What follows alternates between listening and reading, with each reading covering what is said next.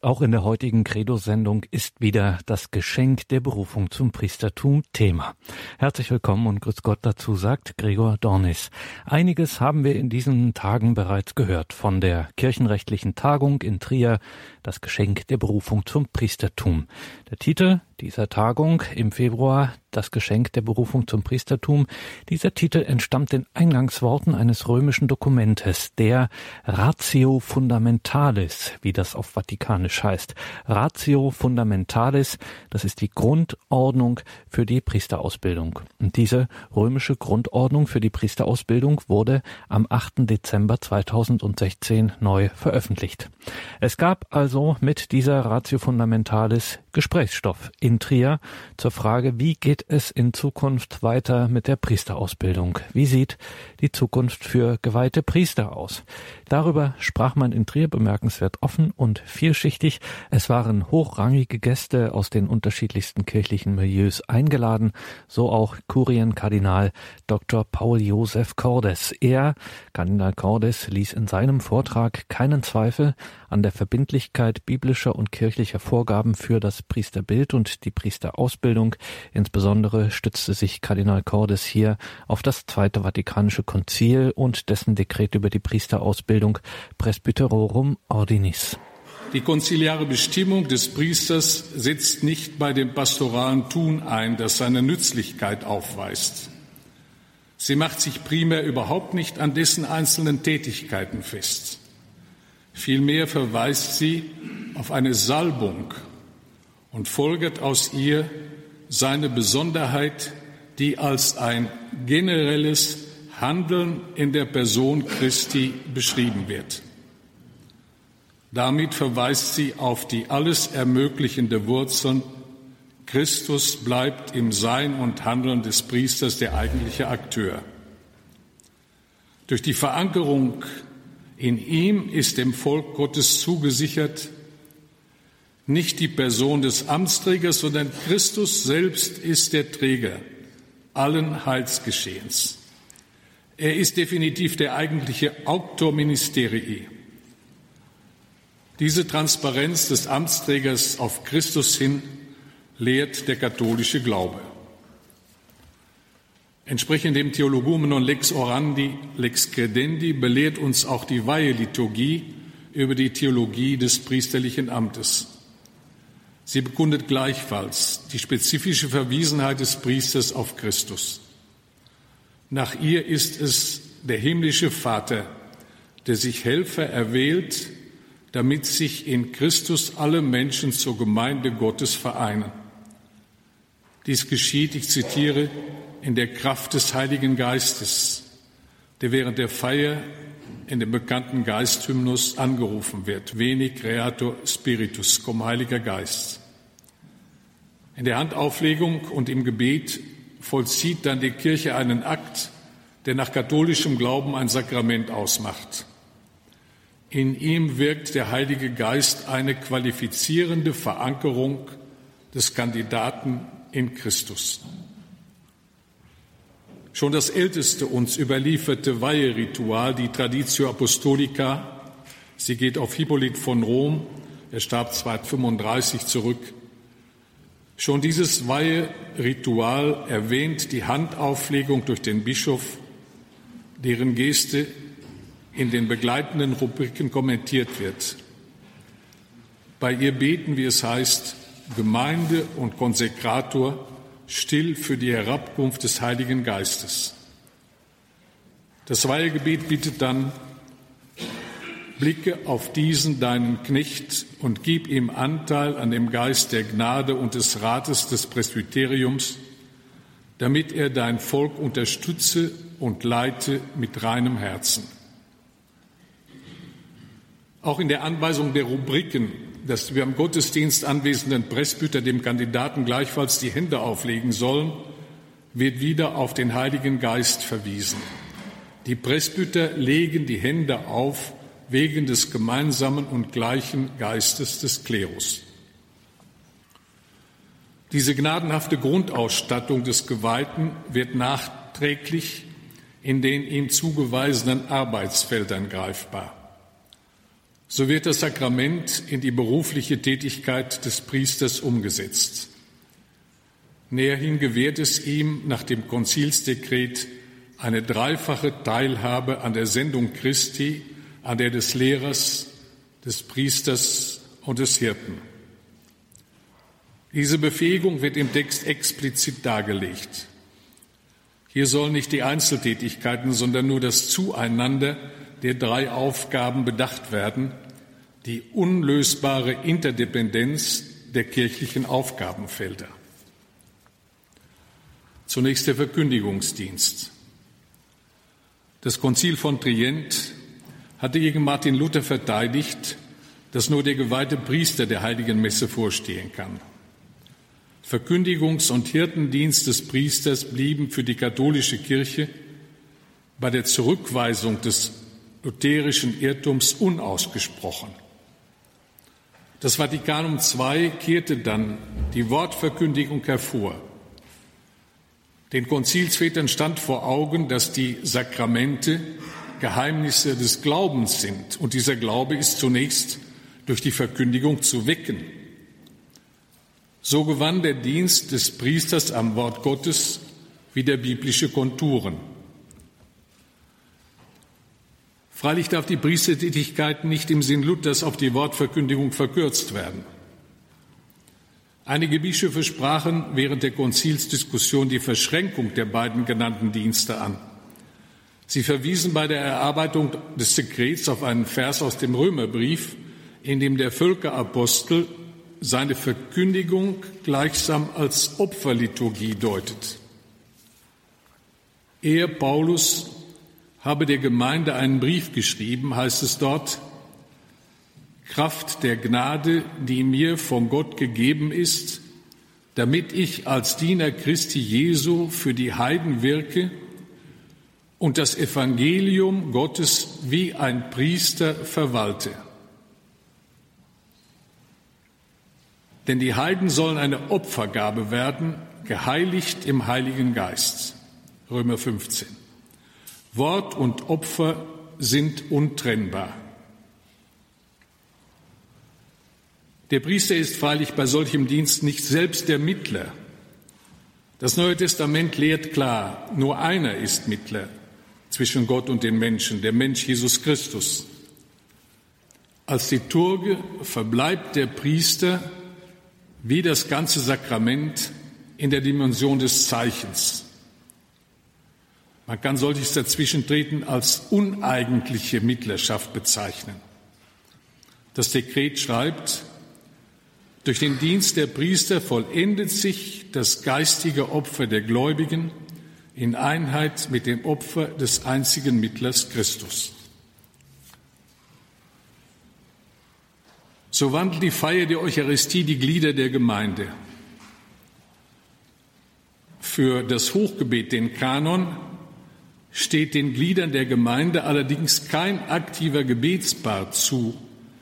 Dies Gebet kannte nie eine plurale Form.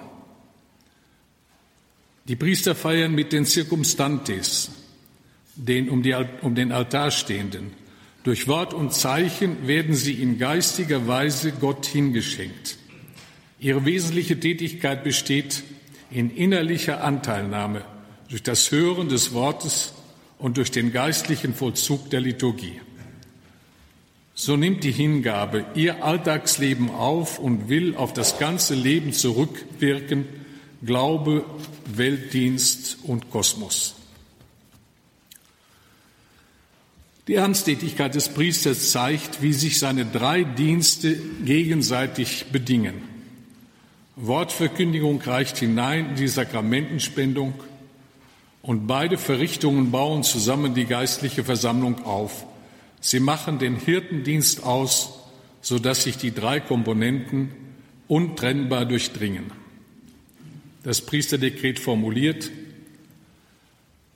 denn der Dienst der Priester, der in der Verkündigung des Evangeliums seinen Anfang nimmt, schöpft seine ganze Kraft aus dem Opfer Christi. So soll durch ihn die ganze erlöste Gemeinde, die Versammlung und die Gemeinschaft der Heiligen durch den hohen Priester als allumfassendes Opfer Gott dargebracht werden. Nun einige Folgerungen. Die eingangs erwähnten Vorschläge zur Bewältigung des Priestermangels sind theologisch sorgfältig durchdacht, leider nicht akzeptabel. Ihre Unzulänglichkeit wird erkennbar in der aufgezeichneten Argumentationskette, die ich nachfolgend zusammenfassen möchte. Für den neutestamentlichen Befund erbrachten lange kontrovers theologische Streitigkeiten für die Mehrheit der Exegeten ein erstes wichtiges Fazit. Das kirchliche Dienstamt hat in der Heiligen Schrift, genauer in Jesus Christus selbst, seinen Ursprung und seine Legitimation. Er hat es gestiftet und es entstammt nicht dem Führungswillen oder Autoritarismus Machtbesessener. Ein zweites Ergebnis ist festzustellen. Wo leuchtet ein, dass jede gesellschaftliche Gruppe sich für ihr Miteinander eine verantwortliche Leitung schafft. Dies Gesetz reicht jedoch nicht für die Begründung des kirchlichen Amtes. Nicht ein Kollektiv Kirche bringt das Amt hervor. Für für das kirchliche Amt eine soziologische Deutung absolut setzt, macht für das amtliche Handeln der Kirche letztlich Gott und seine Heilstat in Jesus Christus irrelevant. Zwar bleibt schon in funktionaler Perspektive eine kirchliche Dienststruktur plausibel, doch im Sinn des klassischen Funktionalismus eines Emil Dürkheim, er starb 1917, wäre sie dann nur das Eigenprodukt der Kirche und das Amtsgerüst eines selbstreferenziellen Systems. Die Transparenz des Amtes auf Gott und seine Gnade fielen aus. Ferner will die Weihliturgie beachtet sein. Für Glaubende ist sie ja nicht nur ein erhabenes Schauspiel oder die sogenannte Lossprechung von ausgebildeten Munkhandwerkern. Sie ist sakramentale Realität, gleich der Taufe, der Sündenvergebung, der eucharistischen Konsekration Gottes Geist wird dem Kandidaten zugesagt und effektiv mitgeteilt. Und dieser Geist ermöglicht den Heilsdienst in Gottes Kraft. Wer wäre so vermessen, sich für solchen Heilsdienst mit innerweltlich menschlicher Fähigkeit oder der Aussendung einer Urkunde zu begnügen? Welcher Hirte könnte sich herausnehmen, ohne die angebotene Gabe des Heiligen Geistes in eigenständiger Vollmacht Ämter einzurichten. Bei der unternommenen Prüfung ergibt sich schließlich eine vierte Einsicht. Die drei in der Weihe ermöglichten zentralen Tätigkeiten des Priesters resultieren, wie früher aufgezeigt, aus ein und derselben amtlichen Christusrelation. Schon weil sie aus der gleichen Wurzel stammen, bleiben sie aufeinander verwiesen, wenn sie zum Einsatz kommen. Erst recht erkennt der die Untrennbarkeit dieser Dienste, wer dem geistlichen Prozess ihres Wirkens nachgeht. Der Sakramentenvollzug bedarf der Verkündigung und der Hirtendienst zum Aufbau der Gemeinde schließt beides ein. So macht jede Herauslösung von einer der Aufgaben das Amt zum Torso sagt unmissverständlich Kardinal Paul Josef Cordes. Sakramentenvollzug bedarf der Verkündigung und der Hirtendienst zum Aufbau der Gemeinde schließt beides ein.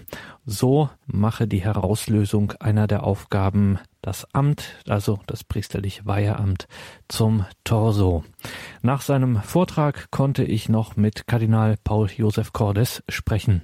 Tag zwei der kirchenrechtlichen Tagung das Geschenk der Berufung zum Priestertum. Kardinal Cordes, was nehmen Sie heute schon mit? Zunächst mal muss ich sagen, es hat mich sehr gefreut, dass die Kirchenrechtler, die Kanonisten im deutschsprachigen Raum sich mit dieser Thematik befassen. Die Frage der Ausbildung zum priesterlichen Dienst ist ja sehr verbunden mit dem Bild, was die Priester in der Kirche, in der Gesellschaft abgeben. Und da gibt es eine Menge Akzente zu setzen, Dinge, die wichtig sind, aber nicht so gesehen werden, wieder herauszustellen. Es gibt Probleme, die man möglichst beseitigen muss. Ich bin sehr froh, dass dieses Thema gekommen ist. Ich bin sehr dankbar, dass die Professoren der Theologie sich damit befassen. Und ich muss sagen, es war schon sehr informativ. Ich denke gerade an Vortrag von heute Morgen über die Geschichte der Ausbildung der Priester, die verschiedenen Weisen, in denen Priester vorbereitet wurden auf das Amt. Ich habe davon sehr viel mitgenommen. Also wir müssen dem lieben Gott dankbar sein, dass er sowas macht, dass er den Professoren der Theologie eine solche Sensibilität gibt. Und äh, der Kreis der Zuhörer ist ja auch relativ groß, sodass man sich erhoffen kann, dass von der Zusammenkunft dann auch äh, etwas an Bewegung in diese schwierige Frage der Ausbildung der Priester und dem Gewinnen von Priesterberufen, dass äh, für diese Problematik etwas Positives sich verändert. Sie, Kardinal Cordes, haben das Eröffnungsreferat gehalten wie man es von Ihnen gewohnt ist, sehr pointiert, ein klarer Standpunkt auch, wenn Sie jetzt sagen, äh, dass Sie sich auch wünschen, dass etwas in Bewegung kommt, etwas Positives. Was wäre das für Sie? Mir scheint das Wichtigste zu sein, das ist jetzt vielleicht abstrakt gedacht, aber im letzten, ich habe das ja auch in der Schlussbemerkung dann meines Referats zu sagen versucht, es geht um Vertiefung des Glaubens. Es geht um ein neues Bewusstwerden, dass Kirche nur heil wirken kann von Gott her. Wir haben uns daran gewöhnt, dass wir uns mit uns selbst beschäftigen. Wir haben uns daran gewöhnt, dass wir in der Gesellschaft präsent sein müssen und wollen und auch die Fragen der Gesellschaft zu beantworten haben. Das heißt also, den Armen zu helfen, Gerechtigkeit zu schaffen, für eine naturgemäße Ökologie zu kämpfen. All diese Dinge sind sehr wichtig. All diese Dinge, die die Gesellschaft versteht und mit denen wir uns auch als Kirche zunehmend beschäftigen. Aber wenn Heil gewirkt werden soll, was Sünde und Leid und ewigen Tod überwindet, dann geht das nur von Gott her. Und äh, von daher habe ich auch klarzumachen versucht, dass auch der priesterliche Dienst, das Amt in der Kirche, ja eigentlich nur gelingen kann, wenn die Dienstträger und die ganze Kirche sich bewusst sind, wir müssen Gott verbunden leben, wir müssen Gott verbunden verkündigen. Gott muss sozusagen immer bei uns im Hinterkopf dabei sein. Es gab einen großen Mystiker, Meister Eckehard, der hat mit dramatischen Sätzen gesagt, er hat schon im 14. Jahrhundert gelebt, aber er ist immer noch sehr, sehr wichtig fürs Denken der Menschen, für unser Empfinden. Er hat die Leute kritisiert, bei denen Gott nur eine Vokabel ist. Und er hat davon gesprochen, dass wir den Durst Gottes haben müssen. Den Durst Gottes. Und er sagt, wenn jemand Durst hat, dann wird er durch nichts zufriedengestellt als durch den Trank. Und so müssen wir Hunger haben nach Gott oder Durst haben nach Gott. Und das ist dasjenige, was äh, mir auf der Seele brennt und was ich für wichtig halte, das also bei mir selbst zu wecken und in der Kirche, in den kirchlichen Kreisen, unter den Amtsträgern der Kirche und in der Gesellschaft. Wie kann so etwas, dieses äh, Wachhalten des Hungers nach Gottes Dürstens, ähm, danach bei so etwas wie Priesterausbildung zum Beispiel denn Realität werden? Wenn ich mir vorstelle, ich bin den ganzen Tag im Seminar, ich höre den Tag über Vorlesungen, ich bin von früh bis spät damit beschäftigt. Ist es realistisch, wenn man ein solches, jetzt komme ich wieder mit dem äh, viel zitierten Wort des Ideals, wenn man das äh, so auch an die Priesterausbildung ansetzt? Einmal haben wir ja Gott sei Dank im Heiligen Geist einen Advokaten für diese Sache. Ähm, es ist gar nicht so sehr unsere Leistung, sondern es ist das Sensibelwerden auf den Geist Gottes, den wir durch die Taufe empfangen haben, in uns. Dann geht es darum, glaube ich, zu lernen, die Erfahrungen des Alltags, das, was uns im Leben passiert, an Gutem und Schönen, auf Gott hin zu denken. Das ist eine, ich glaube, das kann man lernen. Ich äh, war früher mal in einer Priestergemeinschaft, da haben wir die Franzosen machten das zuerst, die Revision de Vie gemacht. Das heißt also eine Lebensbetrachtung. Man kann natürlich in den Alltag hineinleben und sich mit immer neuen Dingen vollstopfen und äh, immer wieder was suchen, wenn man merkt, man ist nicht angefüllt. Es gibt diesen, um etwas Lustiges mal zu sagen, diesen Satz im Berliner Dialekt. Da sagt einer zum anderen, Mensch je in dir. Und dann antwortet der Berliner, weig schon, ist auch nicht los. Man kann also seine innere Lehre gelegentlich spüren und betäuben. Aber man kann ihr auch nachgehen und man kann im Kreis von Gleichgesinnten, von Glaubensbrüdern und Schwestern nachdenken über das eigene Leben und so sozusagen Gott hinter den Kulissen entdecken. Dafür brauche ich Zeit, dafür brauche ich Gelegenheit. Und äh, was natürlich noch wichtiger ist, dem Leben der Heiligen nachgehen, äh, sehen, wie sie Gott gesucht haben und ihren Zeugnissen nachgehen. Und dann am allerwichtigsten natürlich die Heilige Schrift befragen. Das heißt also, dass die Dinge, die mir als Seminarist aufgetragen sind, dass ich sie in die Perspektive Gottes rücke, äh, dass also ähm, mein eigener Hunger mich dahin treibt, Gott darin zu suchen. Ich kann äh, Exegese machen, auch ohne, dass ich mich mit dem lieben Gott beschäftige. Im Jakobusbrief steht, auch die Dämonen wissen um Gott und sie zittern. Das heißt also, mein Hunger nach Gott muss nicht unbedingt in eine liebende Beziehung gewendet werden. Aber wenn ich selber gläubig bin, wenn ich betend Gott darum anflehe, wenn ich äh, Glaubensbrüder und Schwestern habe, die mir helfen, dann kann ich in meinem Leben das Wirken Gottes entdecken. Paul Josef Kardinal Cordes, abschließend noch eine persönliche Frage. Was bedeutet Ihnen Ihr Priestertum, Ihr Priestersein?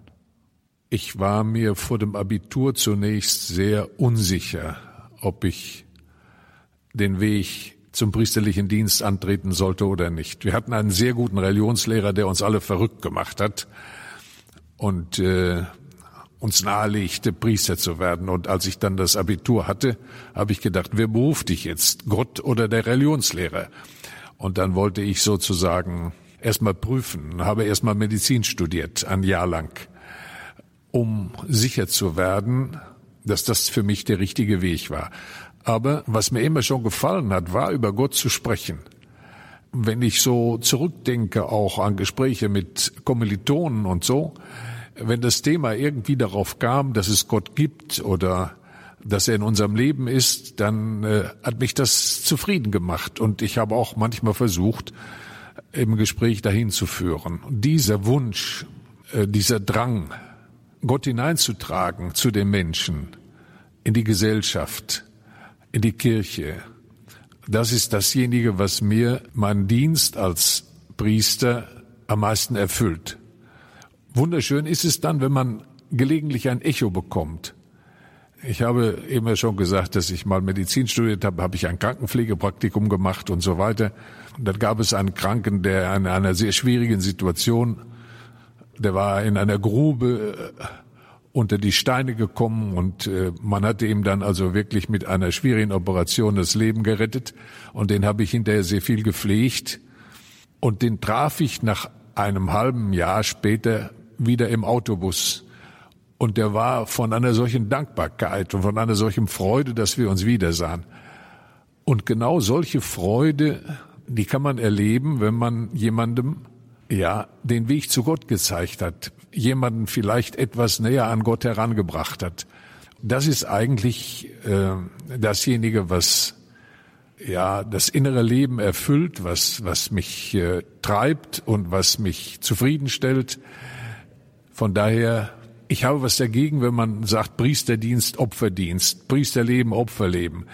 Äh, wir tun das nicht, weil wir opfern müssen. Das tut keine oder vielleicht einige Heroen tun das.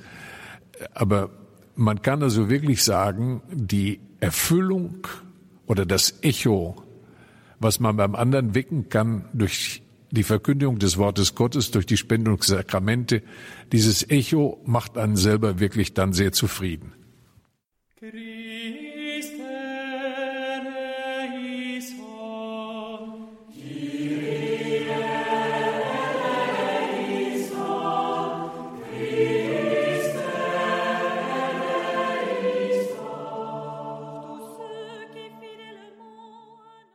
Zukunft Priester, Weihesakrament, Berufung annehmen, Priesterausbildung unser Thema auch heute in der Credo-Sendung bei Radio Horeb und Radio Maria. Mein Name ist Gregor Dornis. Schön, dass Sie jetzt hier wieder mit dabei sind. Wie geht es weiter mit der Priesterausbildung? Die Zahlen gehen zurück. Innerhalb der letzten 20 Jahre hat sich etwa die Zahl der Neueintritte in die Priesterseminare halbiert. So hat es Dr. Christian Hess im Februar 2018 bei der kirchenrechtlichen Tagung das Geschenk der Berufung zum Priestertum deutlich gemacht. Und Christian Hess weiß, wovon er spricht. Er ist nämlich an vorderster Stelle für die Ausbildung von Priestern zuständig, sogenannter Regens, also Leiter eines Priesterseminares. Was Regens Dr. Christian Hess in Zukunft so für wichtig hält, darüber hatte er in Trier so einiges zu sagen. Bei allem Gottvertrauen gehe ich davon aus, dass sich die statistischen Grunddaten in den kommenden Jahren nicht verbessern werden. Wir haben uns also nicht auf eine vorübergehende Durststrecke, sondern eher auf eine lange Wüstenwanderung einzurichten. Die Ratio nennt uns klare Anforderungen, denen sich ein angehender Priester auch in Zeiten des quantitativen Mangels zu stellen hat. Auch zukünftig gilt es deshalb, in den Bewerbungsverfahren genau hinzuschauen. Ich bin immer wieder erstaunt, dass sich manche überrascht zeigen, wenn ich von der Existenz eines Bewerbungsverfahrens in der Priesterausbildung berichte. Dann kommt immer wieder die Frage, können Sie sich das heutzutage noch leisten? Ja, das müssen wir uns leisten.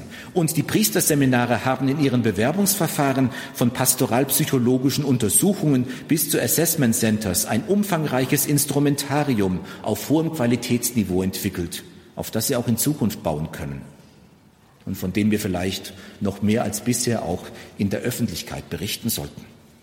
Die Formatio lebt bei alledem davon, dass Ausbilder und Auszubildende in einer vertrauensvollen Grundhaltung aufeinander zugehen.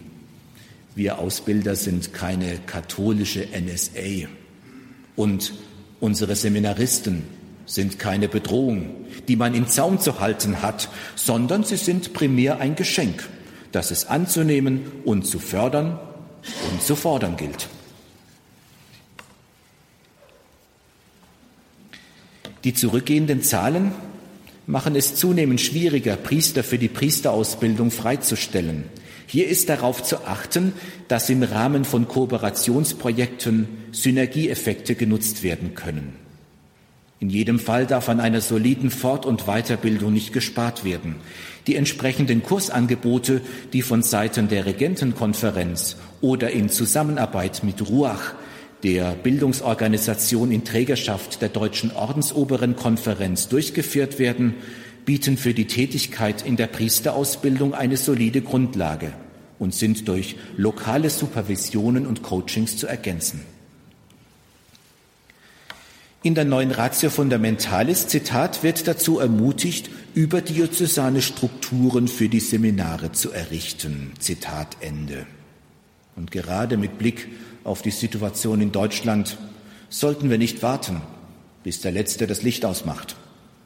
Wir brauchen dringend lebensfähige Kommunitäten, in denen so etwas wie eine Lernerfahrung in Gemeinschaft möglich ist, die den Einzelnen ermutigt und herausfordert. Deshalb bin ich froh über den geistlichen Beratungsprozess, den unsere Bischöfe zur Lösung dieser Fragen begonnen haben. Und ich hoffe aufgrund deren Dringlichkeit auf baldige Antworten.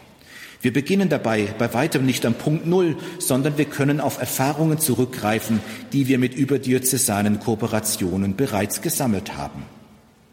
Das kann übrigens sogar über Ländergrenzen hinweg gut gehen. In der Erzdiözese Freiburg kooperieren wir seit mehreren Jahren mit unseren Schweizer Nachbarn aus dem Bistum Basel. Es glaubt hervorragend. Ich halte es, wie bereits gesagt, für bedenkenswert, in der Priesterausbildung den Fokus noch mehr als bisher auf diözesanübergreifende Kooperationen zu richten. Zugleich kann es aber nicht allein darum gehen, durch Zusammenlegungen das bestehende System lediglich zu konservieren. In der Ratio heißt es, Zitat, es ist insbesondere daran zu erinnern, dass das Seminar nicht zuerst ein Gebäude, sondern eine Ausbildungsgemeinschaft ist wo immer sie sich auch befinden mag. Zitat Ende. Daraus lässt sich gewiss keine Abschaffung der Seminare ableiten, aber ich höre daraus auch eine weltkirchliche Ermächtigung, über geeignete Orte der Ausbildung nachzudenken. Auch wer im Seminar wohnt, sollte die Möglichkeiten nutzen, die sich beim Blick über den Tellerrand des eigenen Hauses bieten. Die pastorale Tätigkeit der Alumnen in Bezugspfarreien, die in Kontakt mit dem Seminar stehen, oder das karitative Engagement an geprägten sozialen Orten können dabei helfen, die eigene Berufung und deren Ideale an der pastoralen Wirklichkeit zu erproben und reifen zu lassen. Und umgekehrt können die Seminaristen so auch zu Werbeträgern in eigener Sache werden. Berufungen erwachsen nun mal in der Regel an Vorbildern. Und Gemeinden, die angehende Priester vor Ort erleben, kommen eher auf die Idee, die Anliegen der Berufungspastoral aktiv mitzutragen. Bei den derzeit bestehenden Häusern kann außerdem über den Rahmen der eigenen Berufsgruppe hinaus nachgedacht werden, wenn die später in den Gemeinden anstehende Kooperation in den Seelsorgeteams sich schon während des Studiums in gemeinsamen Ausbildungseinheiten widerspiegelt. Auch hier gilt keine Gleichmacherei, aber das, was wir miteinander tun können, auch umzusetzen. Hierbei möchte ich auf einen Vorschlag meines Tübinger Kollegen Gerhard Schneider hinweisen. Zitat. Ein gemeinsamer, auch in der Seminarkonzeption verankerter Ausbildungshorizont kann das Verständnis für die jeweils andere Berufung fördern. Nicht zuletzt können derartige gemeinsame Erfahrungen auch eine neue Einsicht in die sakramentale Dimension der Kirche, wie zum Beispiel durch die regelmäßige gemeinsame Feier der Eucharistie ermöglichen, wenn sich das Seminar zu einem geistlichen Zentrum unterschiedlicher Berufungswege entwickelt. Zitat Ende.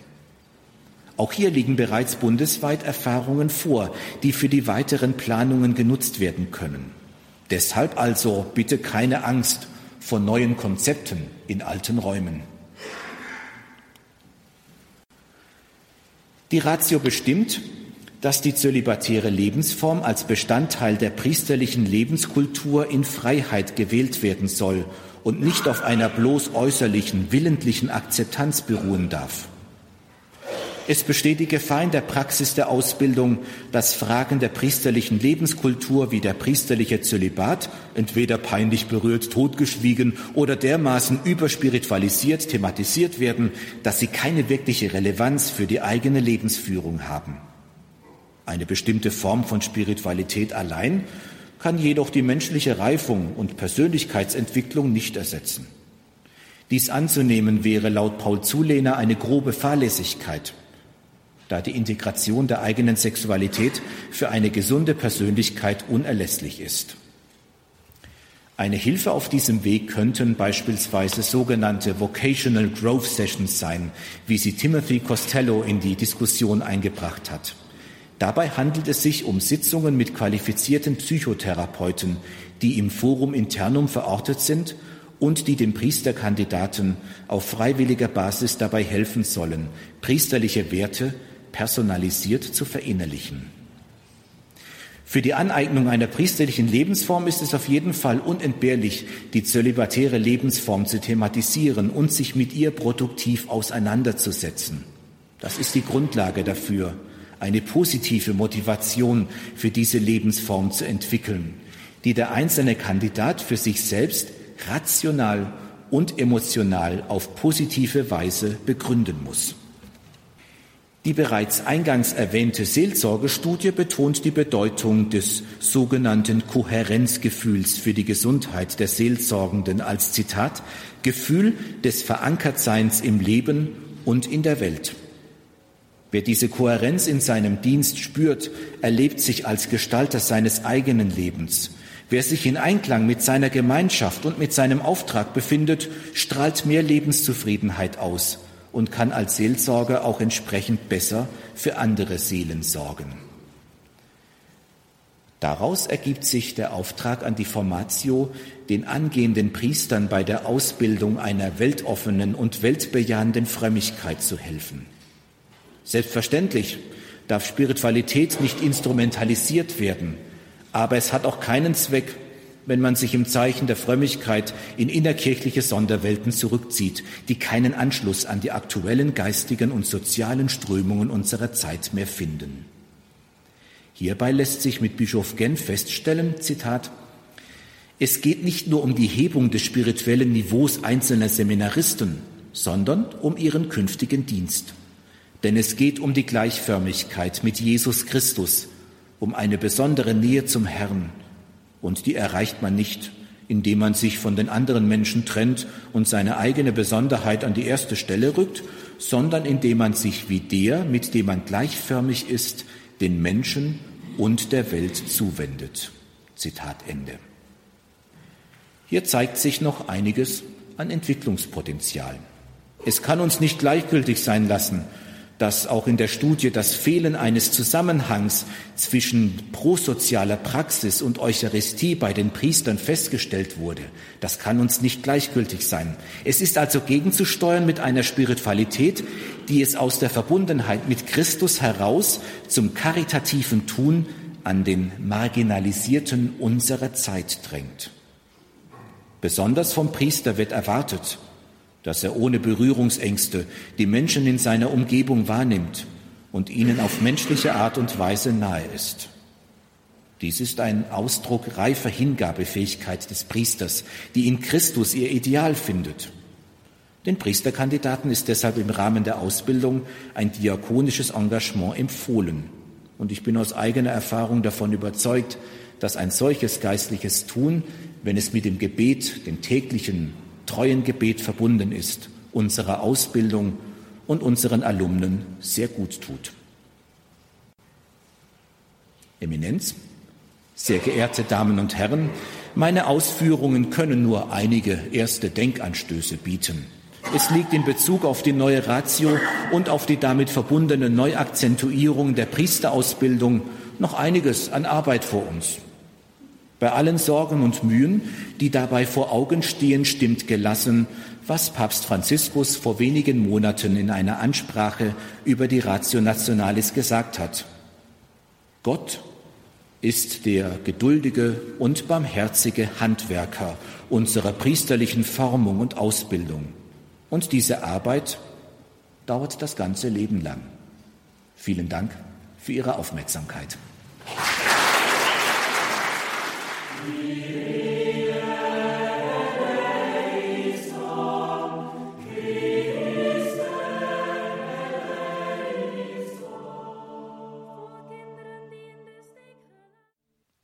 Zukunft Priester, Fragezeichen, Weihesakrament, Berufung annehmen, Priesterausbildung. Vor der Musik hörten wir hier den Freiburger Regens Dr. Christian Hess. Er sprach bei der Trierer Tagung das Geschenk der Berufung zum Priestertum von einer reifen Hingabefähigkeit des Priesters, die in Christus ihr Ideal findet. Reife Hingabefähigkeit. Schon in der Ausbildung müsse darauf geachtet werden, dass die Alumnen, also die sich auf die Weihe in Studium, Gebet und Gemeinschaft vorbereiten, dass die Alumnen ohne Berührungsängste Menschen wahrnehmen und auf sie zugehen. Also auch und gerade seelsorglich Christusförmig werden und so verkündigen.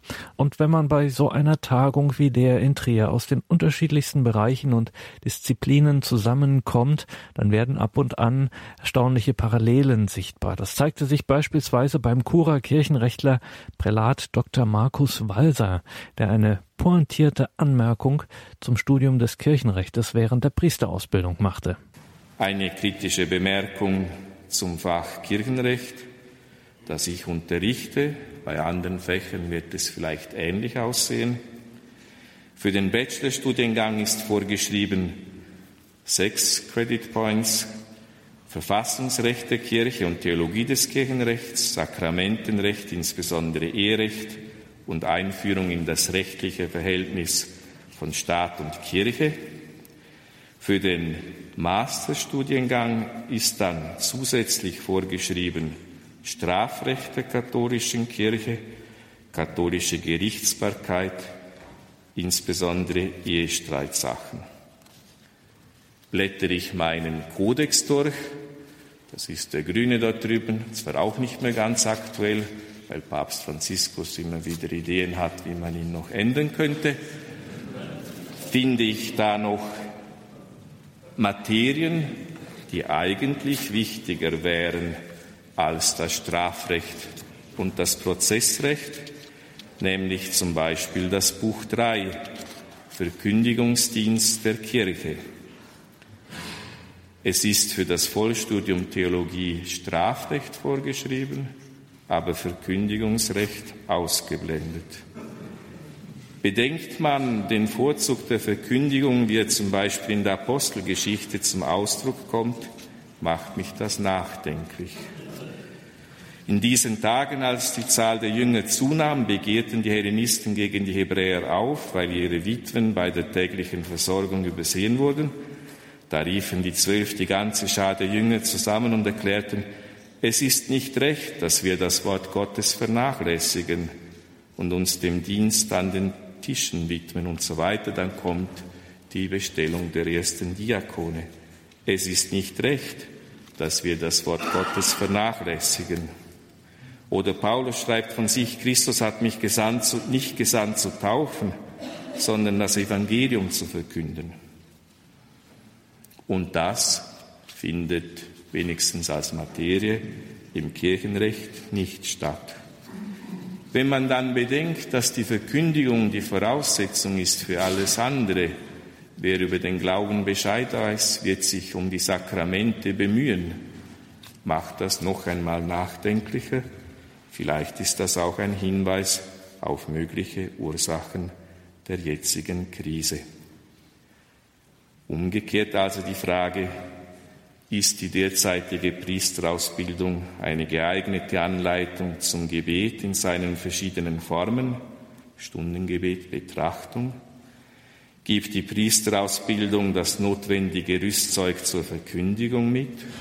Findet sie überhaupt noch statt? Ist die Verkündigung rückgebunden an die Offenbarung und das Lehramt? Und sind die künftigen Priester auf ihre Aufgabe als Verwalter der Sakramente hinreichend vorbereitet. Die Sakramente verleihen ja nicht aus sich heraus die notwendige Disposition zu ihrem fruchtbaren Empfang. Der Spender müsste sich durch geeignete Verkündigung bemühen, im Empfänger die richtige Disposition zu schaffen.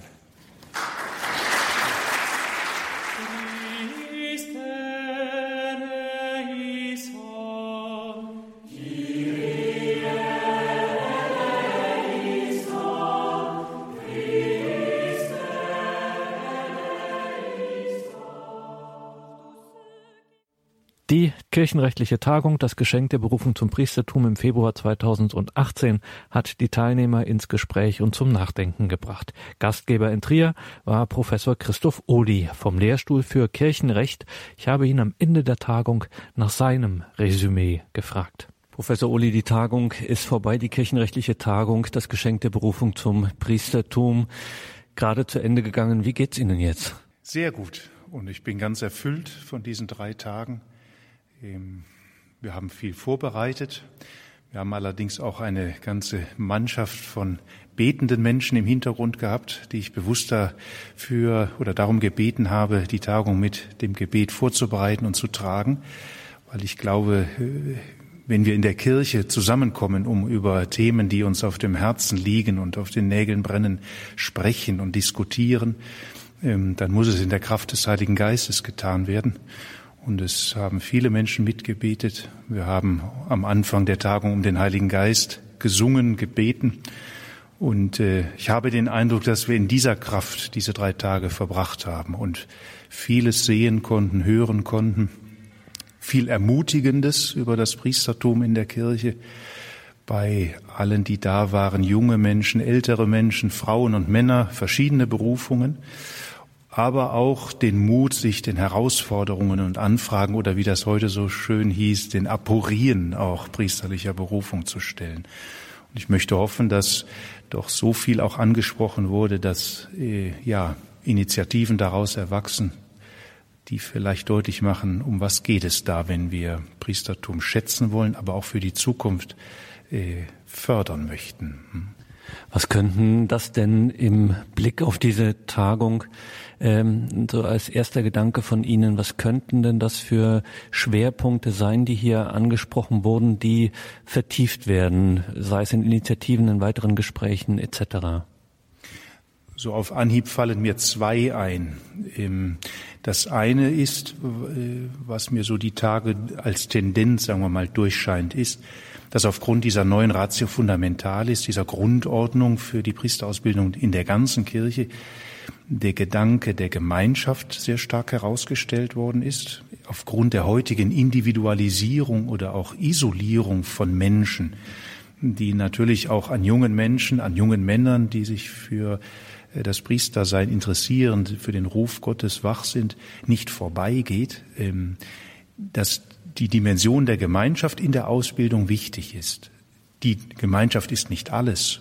Das heißt, es ist auch sichtbar geworden, dass Priestertum auf einer intensiven Christusbeziehung gründen muss. Aber äh, das fand ich einen schönen Gedanken in einer Arbeitsgruppe, dieser inkarnatorische Gedanke, also Gott ist Mensch geworden, er geht den Weg des Menschen, heißt für uns umgekehrt, dass Gott auch durch Menschen zu uns spricht. Und dass wir das im Seminar durch den Kontakt zu Familien, zu Pfarreien, zu neuen geistlichen Gemeinschaften, den Kandidaten oder ja den jungen Männern, die diesen Ruf spüren, auch anbieten müssen, dass sie diese gemeinschaftliche Stärkung und auch Hinterfragung sehen können und, und erfahren können in der Kirche. Und eine zweite Sache neben diesem Gemeinschaftscharakter ist, dass doch auch deutlich wurde, wir müssen wirklich uns klar machen, der Priester der Zukunft ist genauso wie der Christ der Zukunft ein Missionar. Also diese missionarische Dimension, auf die Papst Franziskus immer wieder hinweist, das ist nicht Theorie, das ist nicht nur ein Thema für eine Predigt oder für eine Sonntagsansprache, auch nicht nur Thema für einen frommen Vortrag irgendwo, sondern das ist unsere Realität, in der wir verstärkt in Deutschland oder auch in den deutschsprachigen Ländern in Europa leben. Und wenn wir als Christen und aus ihnen heraus auch die Priester wirklich dieses missionarische Bewusstsein haben, dann ebnen wir dem Herrn die Wege in die Zukunft. Und diese beiden Aspekte, also Thema Gemeinschaft und Thema missionarisches Bewusstsein für die Priester. Das ist etwas, von dem ich auch hoffe, dass es aufgenommen und weitergeführt wird von denen, die auch Verantwortung tragen. Es waren ja viele aus den Vorständen der Priesterseminare da, aus den diözesanen Verwaltungen, aus dem Bereich der Kanonistik, aus neuen geistlichen Gemeinschaften, Ordensleute, Eheleute, dass das äh, Frucht bringt in dieser Weise. Das möchte ich hoffen.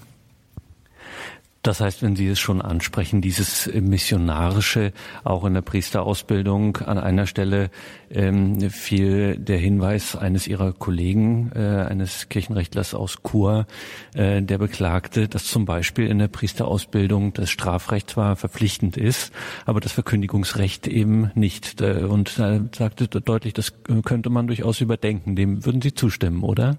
Das müsste man nicht nur überdenken. Ich halte das für Irrsinn das, was die Sendung des Priesters auch vom Zweiten Vatikanischen Konzil her ausmacht, sehr stark, ist an erster Stelle die Verkündigung des Evangeliums in der Predigt, in der Katechese, auch im Religionsunterricht oder wie jetzt hier bei uns im Bereich der, der Universität, der Fakultät, der Theologie. Das ist ja Verkündigung. Das ist ja nicht ein Turm, in dem wir uns befinden und Theologie äh, treiben oder der Theologie frönen, die mit dem Alltag, mit der Welt nichts zu tun hat. Das ist Verkündigung im Auftrag des Herrn der Kirche. Das kirchliche Sanktions- oder Strafrecht, das sollen die auch intensiv studieren und lernen, und ich habe es ja selbst getan, die Kirchenrecht studieren, um eine Aufgabe zu übernehmen, für die man eine kirchenrechtliche Fachausbildung braucht, ob das im kirchlichen Gericht ist, im Offizialat oder im Generalvikariat, in den Ordinariaten, wo Kirchenrechtler als Experten, Expertinnen gesucht werden, die müssen das können um auch den Bischof in seiner Aufgabe als Richter zu unterstützen.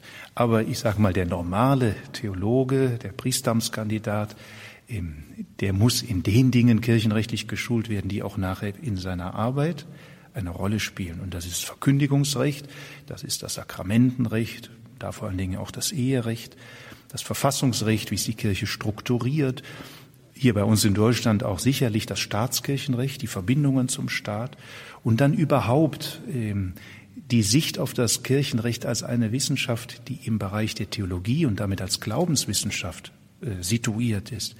Das habe ich in meiner Schule in München bei Professor Eimann sehr gut gelernt. Kirchenrecht ist eine theologische Disziplin, die sicherlich mit juristischer Methode, aber die Fragen des Glaubens reflektiert und umsetzt. Wenn ich das verstanden habe, dann sieht auch jeder ein, warum ich in meinem Theologiestudium Kirchenrecht hören muss. Aber sicherlich nicht an erster Stelle ist Strafrecht der Kirche.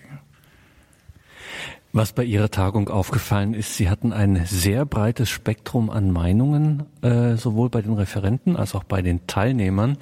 Und die Diskussionen ähm, waren, man hätte eigentlich vorher denken können, na ja, jetzt wird's ordentlich polemisch, unsachlich etc.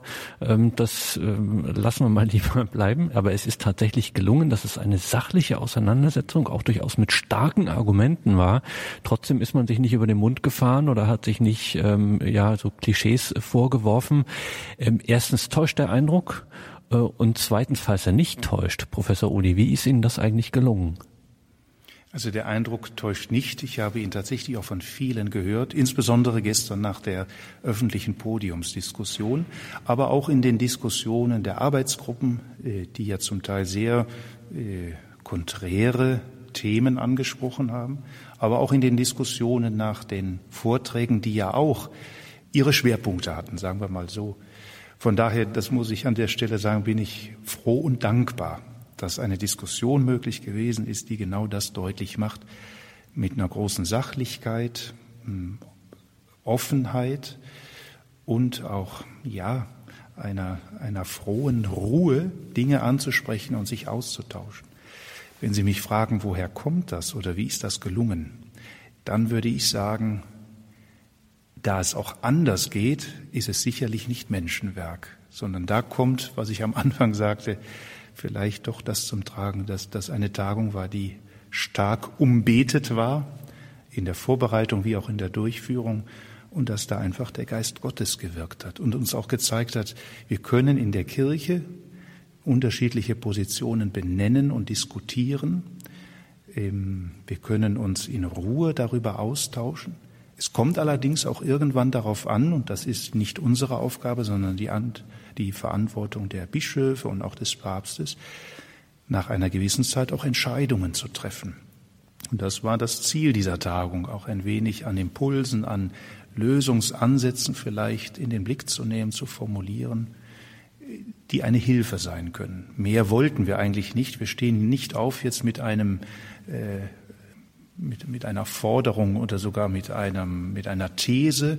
So hier Papst, hier Bischöfe hört, unser Manifest. Unser Manifest, genau. Sogar genau in diesem Begriff kann man das bringen.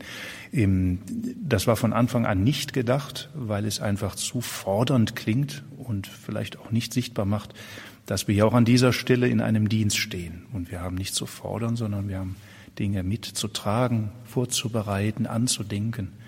Und das immer in dem Bewusstsein, ja, in der Kraft des Heiligen Geistes. Und wenn ich das anfügen darf, ähm, ich fand es ja, ermutigend, dass die Tagung vom Heiligen Geist getragen am Beginn auch angerufen wurde. Also wir haben den Heiligen Geist um seine Kraft gebeten und wir haben am Ende den Engel des Herrn gebetet, also die Gottesmutter gegrüßt, ihr das sozusagen auch in die Hände gegeben und als Mutter der Kirche gesagt, so das, was wir hier getan haben, vertrauen wir dir auch an, weil wir wissen, dass es bei dir gut aufgehoben ist. Von daher ist die Tagung davon getragen. Und damit sind wir beim Ausblick zur Zukunft der Priesterausbildung war Untertitel dieser Tagung. Wir haben vorher schon Professor Christoph Ohli miteinander gesprochen. Ich hatte Sie nach Ihren persönlichen ähm, Ausblick in die Zukunft gefragt. Sie haben sich optimistisch gezeigt, ausgesprochen. Äh, also realistisch, optimistisch, sagen wir es so. Bleibt es dabei oder haben die Tage jetzt was daran geändert? Es bleibt dabei und es ist vielleicht einfach momentan so die, die innere Freude, die man hat. Die Tagung ist gut verlaufen. Es ist jetzt auch zu einem guten Abschluss gekommen, wo vielleicht so äh, diese Haltung äh, noch eine Portion mehr an Zuversicht kommt, ähm, weil es von der Freude irgendwie getragen ist. Aber ich bleibe dabei, ich bin da sehr zuversichtlich, weil mir auch gerade gestern in der Podiumsdiskussion nochmal durch das Zeugnis zum Beispiel vom Pater Karl Wallner aus Heiligenkreuz deutlich geworden ist, was aus Menschen werden kann, denen man sich wirklich persönlich zuwendet. Es hilft ja nichts, Manifeste oder große Publikationen herauszubringen, die niemand hört und niemand liest, sondern das, was wir hier auch überlegt haben, das muss sich im konkreten Gespräch, in der konkreten geistlichen Begleitung auch junger Männer, junger Menschen zeigen. Und wenn das uns gelingen würde, dann ist die Frage, wie sollen Priesterseminare strukturiert werden, eine zweite. Sondern am Anfang steht dann, ähm, ja, da sind mir Menschen anvertraut. Das ist das Kostbarste, was uns Gott anvertrauen kann. Und die darf ich begleiten im persönlichen Gespräch, in den Sakramenten und letztlich das stärken äh, oder versuchen zu stärken, was Gott selbst in ihnen grundgelegt hat. Von daher wäre ich sehr ähm, zuversichtlich. Ich nehme auch gerne ein Wort eines Regenten auf, der bei mir auch in der Arbeitsgruppe saß. Hm, der sagte, natürlich, wenn ich 20 Seminaristen vor mir habe, weiß ich auch, wo ich an manchem leide, weil der eine oder andere schwieriger ist oder sonst wie. Aber sagte, das ist erst der zweite Schritt. Der erste Schritt ist erstmal, da sind jetzt 20, ich bin jetzt als Regens da und dass wir 21 hier sind, ist kein Zufall. Das hat uns Gott geschenkt. Ich habe eine Aufgabe dafür. Die da sind, haben von Gott eine Aufgabe.